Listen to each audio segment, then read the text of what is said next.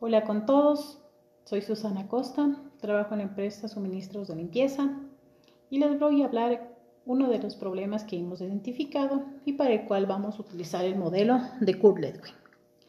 Bueno, para contarles un poquito, la empresa se dedica a la elaboración y fabricación de escobas y traperos que los distribuye a nivel nacional.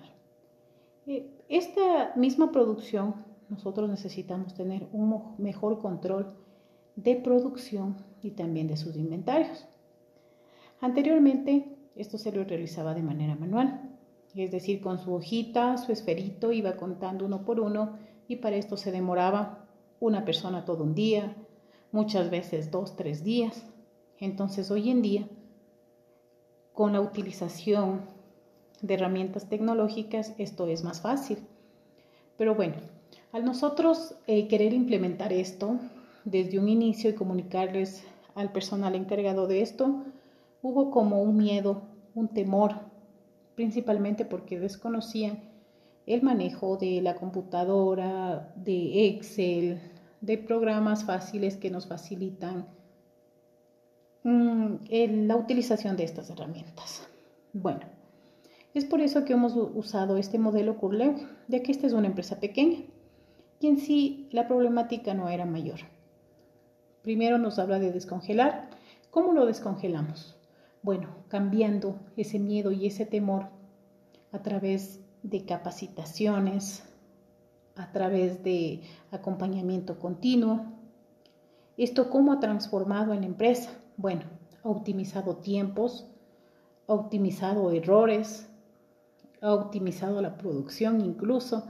Tenemos mayor control en los inventarios, mayor control en materia prima, mayor control también en la producción, tenemos menos pérdidas, en sí ha sido una ventaja grandísima para la empresa.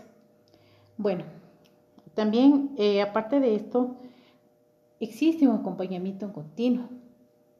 Siempre estamos checando, siempre estamos revisando, ayudándoles incluso a que esta educación de utilizar implementos tecnológicos sea más fácil para ellos a través de capacitaciones, feedback, retroalimentaciones.